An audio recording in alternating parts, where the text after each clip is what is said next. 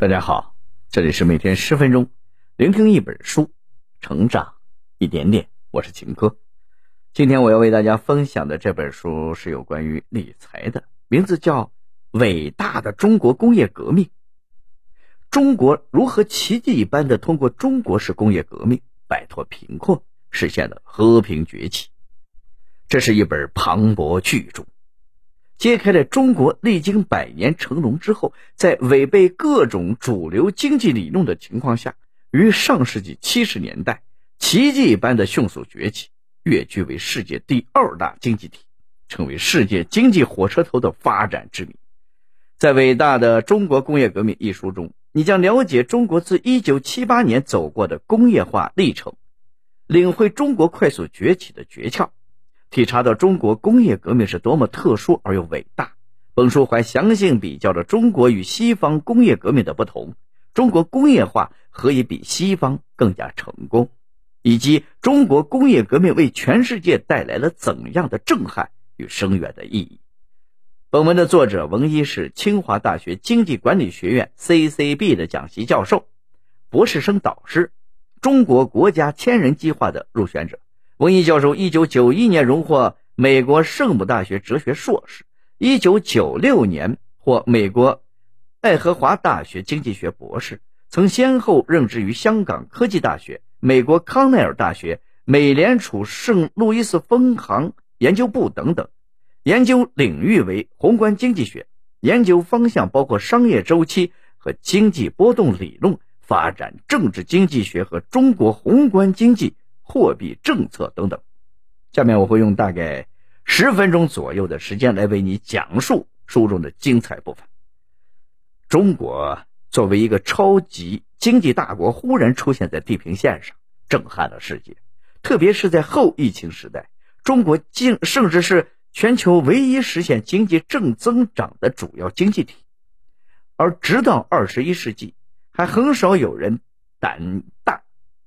胆敢预测中国能够迅速成为一个区域性的工业强国，更别说是全球性超级经济大国了。在过去的很多年中，欧美学者都在不断的打赌中国的崩溃，频繁的引用苏联解体、东欧的巨变、亚洲金融危机以及2008年全球经济大衰退作为证据，但现实却一次次无情的反驳了这些悲观的预测，甚至不断的打脸。随着四十余年的高速发展，中国仅仅在一代人的时间里，创造了比他过去五千年所有朝代所创造的生产力总和还要多。从一个极度贫穷的人均收入仅仅是撒哈拉以南南非洲平均三分之一的农业大国，转变为世界上最大和最具活力的制造业强国，而这一系列的伟大成就的秘诀。就在本书之中。接下来，我将通过讲解中国快速崛起的诀窍、中国工业革命和西方工业革命的不同，以及中国工业革命对世界影响这三大板块的主要内容，带领大家更深入、全面、深刻的领会中国工业革命的伟大之处。首先，我们看第一个部分的内容：中国快速崛起的诀窍。中国有着近百分之二十的世界人口。但只有百分之六的世界水资源和百分之九的世界耕地，从来没有任何一个国家和地区曾在这样的挑战下，单单通过互惠的国际贸易实现工业化的粮食自给，而不是重复西方列强当年的殖民主义、帝国主义、奴隶贩卖以及发动对外战争等的老路子。如果中国的崛起有什么诀窍的话，那就是正确的发展战略。工业技术进步和有为的重商主义政府相结合。诀窍一：正确的发展战略，就是遵循正确的工业化顺序，按照市场大小和发展阶段，逐步构建胚胎发育式的产业结构。正如人不能一口气吃成个胖子，工业革命必须脚踏实地，按部就班，先解决粮食问题，再开始规模化、机械化生产。通过拉动内需，形成大规模的贸易环境与金融服务环境，从而实现内循环。诀窍二：工业技术进步是指中国对于高等教育与基础科研水平的不断投入。中国政府和工业界对科研投入的力度极大，整个国家都在技术采纳和创作新重组的准备，以期在未来获得高额的技术回报，引爆新一轮高新技术主导的工业革命。同时，中国遵循着实践中创新的铁律，配合中国人吃苦耐劳的作风，不断的通过制造。组装、运输、打磨各种工业产品，夜以继日的发现新的知识。例如，中国的工程师需要在昼夜温差极大的高原地区修建高速铁路，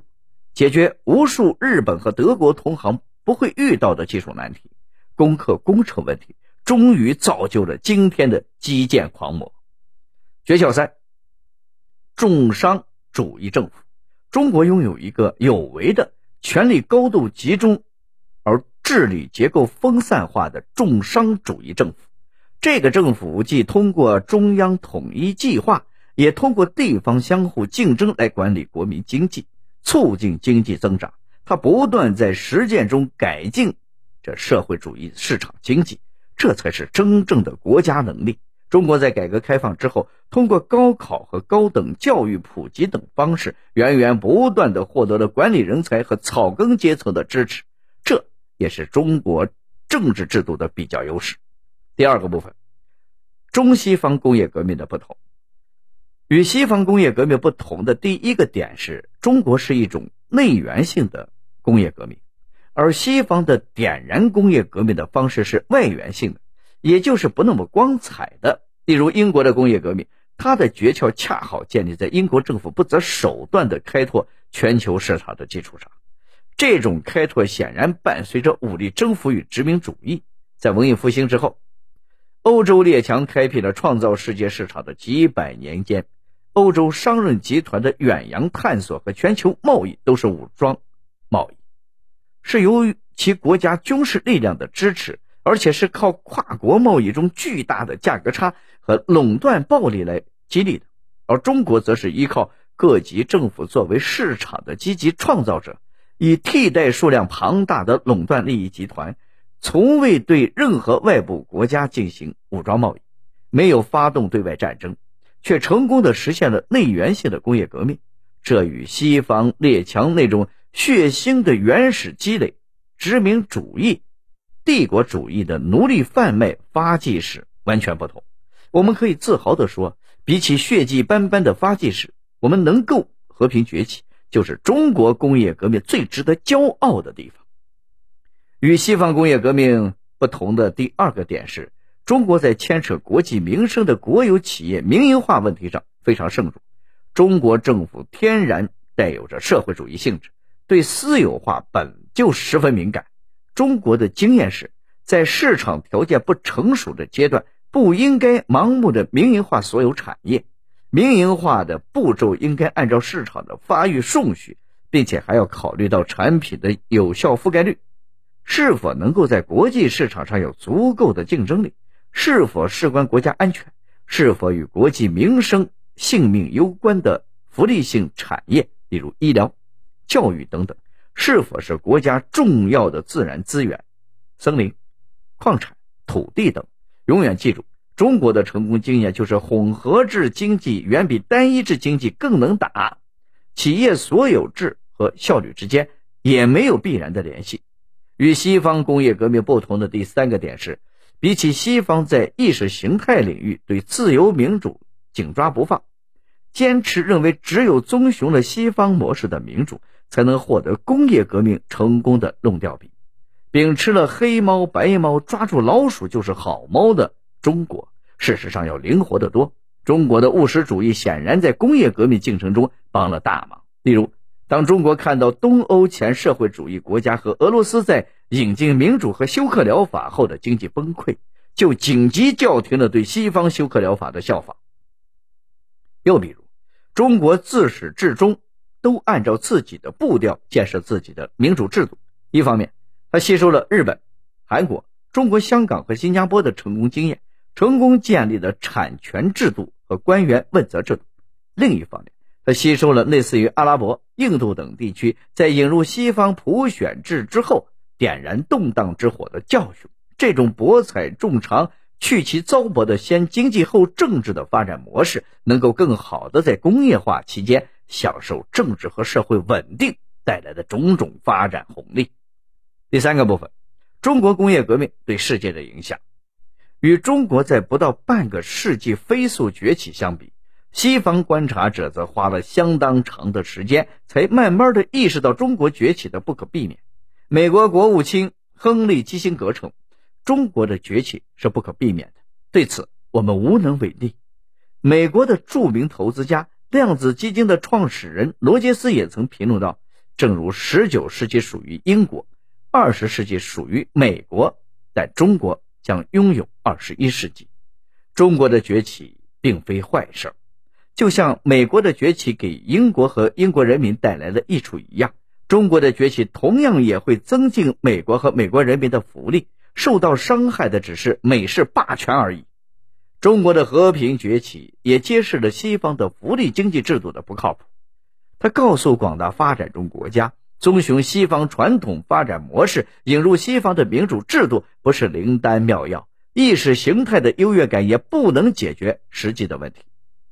工业革命需要有序、稳定的社会环境，特别是在工业革命的攻坚阶段，需要有组织、规模化的大市场。这只有依赖集体的力量去共同创造和开辟，也只有在。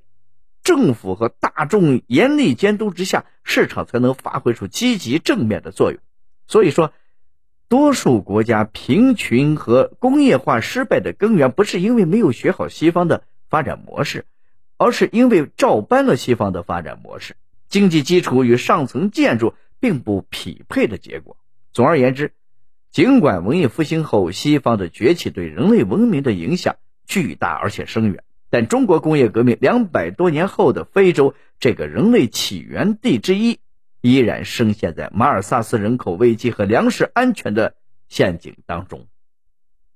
老牌西方殖民主义国家以及二战后由 IMF 和世界银行等国际组织提供和制定的一系列发展政策，并没有为非洲带来第三次国家带来逃离贫困的光明与希望。这就是中国通过独一无二的工业革命对世界带来的第二个影响，提供了一种新的发展模式。它告诉世界，工业化的实质是劳动力分工的规模化生产。这不仅需要规模化市场，更需要依靠一个强大务实的政府和国家与人民意志去创造。中国经验还告诉世界，生产运输工具本身也需要规模化生产。而且，这个重工业产业升级需要政府搭台、企业唱戏。在中国，就连乡镇一级的政府官员都懂得一个简单的道理：要想富，先修路。这是现代西方经济学原理没有揭示的朴素真理。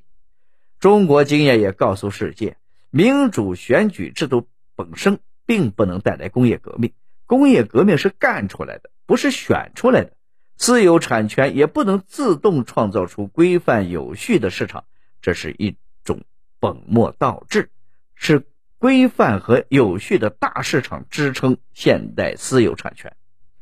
中国的和平崛起，其国内市场大于北美和欧洲市场的总和，对世界原材料和商品市场供求大于所有发达国家的总和，这是一项了不起的。真正可以称之为伟大的成就。中国可以不通过不流血、不侵犯、不掠夺的方式和平崛起，那么印度、中东、北非为何不可呢？中国告诉世界，只要有正确的发展战略、合理的发展顺序、步步为营的工业化政策和适配的制度建设，那么。让全球每一个民族都能够获得富裕、平等和尊严的世界是可以实现的。好了，读到这里，这本书的内容我们已经了解的差不多了。下面我来为大家总结一下：如果有一个1980年代的青年人突然穿越了时空，来到了当今的中国，周围人都告诉他，中国已经成为世界第二经济体，全球基础设施建设能力第一，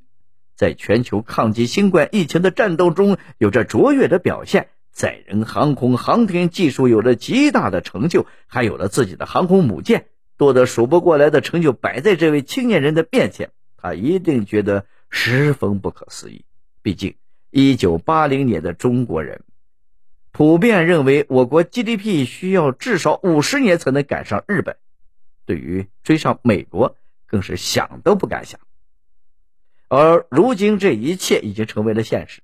这是一个前所未有的奇迹。中国没有发动一场对外侵略战争，就完成了原始资本的积累，实现了和平的崛起。这就是中国式工业革命的伟大之处，重视科技引领的作用，有一个务实重商主义政府。没有参照西方模式，没有沦为西方的文化殖民地，很多中国人自己甚至都不知道，中国模式已经成为了发展中国家研究效仿的对象。因为这是一条真正独立自强的发展道路，不需要听从其他国家的指挥，不需要给发达国家当牛做马，不需要出卖本国的核心利益，一样可以实现国家富强。总之。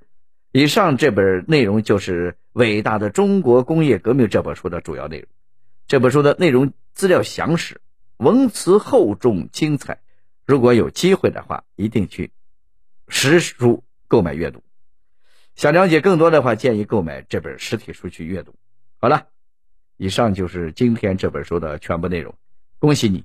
我们又听完了一本书。每天十分钟，聆听一本书，成长一点点。我是秦科。我们下期再见。